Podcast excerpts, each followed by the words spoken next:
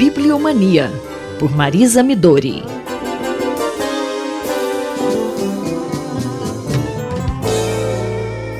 Bom dia, Simone. Bom dia, ouvintes da Rádio USP. Falávamos na última coluna sobre as origens do copyright e da propriedade intelectual. Motivados pelo debate que as publicações da obra de Graciliano Ramos, agora em domínio público por diferentes editoras, levantaram. A questão se tornou ainda mais espinhosa porque inéditos de Graciliano Ramos, cujos manuscritos estão depositados no Instituto de Estudos Brasileiros, foram editados ou estão em vias de edição, a contragosto dos herdeiros do autor, donde o debate sobre o direito autoral. Bom dia, professora. Essa questão é muito complicada, não é?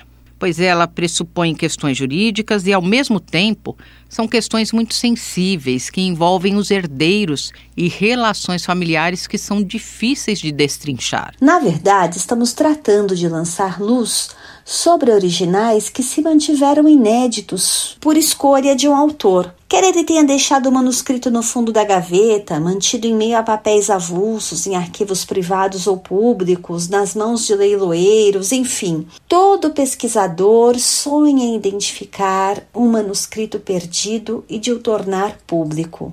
Ainda hoje, originais ou escritos anônimos de Machado de Assis são objeto de cobiça de especialistas, para citar um exemplo bem concreto. Mas eu queria voltar à questão do copyright e da propriedade intelectual. Nas suas origens, o copyright ou direito de cópia foi garantido por um sistema de privilégio concedido pelo rei na Europa do antigo regime. Era o tempo da galáxia de Gutenberg, ou o começo da galáxia de Gutenberg. Mas o direito de cópia era facultado aos tipógrafos ou impressores livreiros, de modo que os escritores se mantiveram sujeitos ao sistema de mecenato, caso decidissem viver de suas próprias penas. O reconhecimento do autor como proprietário de sua criação literária se deu, também como já contamos, na Inglaterra em 1710, a partir da assinatura do Estatuto de Ana.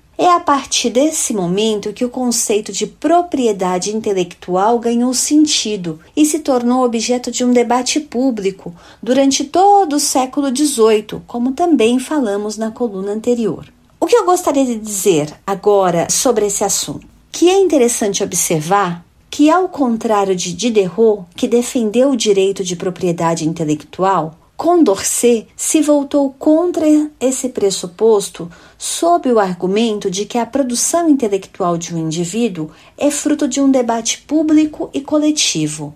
Logo, o fato de um escritor dar forma a ideias coletivas não lhe garantiria o direito de ser remunerado por isso. O argumento de Condorcet nos faz pensar nas reações que a LDA vem despertando nas últimas décadas. Houve muita euforia em torno da possibilidade de difusão de textos digitais, noutros termos, de toda a produção intelectual convertida em livro. Assim, a tecnologia franquearia para todos gratuitamente a revelia da LDA, ou seja, da Lei de Direitos Autorais, e mesmo a revelia do mercado, ou mesmo da possibilidade de remuneração do autor, dos ganhos da editora e das livrarias, ou seja, acima de tudo isso, de todos esses interesses, um manuscrito convertido em livro poderia ser distribuído para todos os leitores que o quisessem. Esta é uma ideia.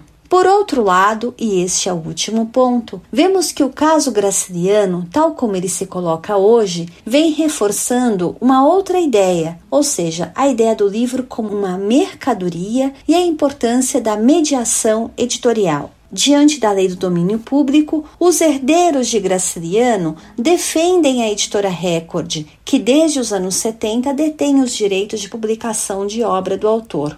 E agora, a corrida por novas edições por parte de novas editoras, ou seja, a concorrência aberta em torno da obra de Graciliano, se apresenta como um caminho para novos projetos editoriais com a atuação de novos críticos e de novas descobertas. Ou seja, para além do debate que as novas edições levantam, ganham-os os leitores com a multiplicidade das edições de Graciliano Ramos. Eu, Simone Lemos, ouvi a professora Marisa Midori. Bibliomania, por Marisa Midori.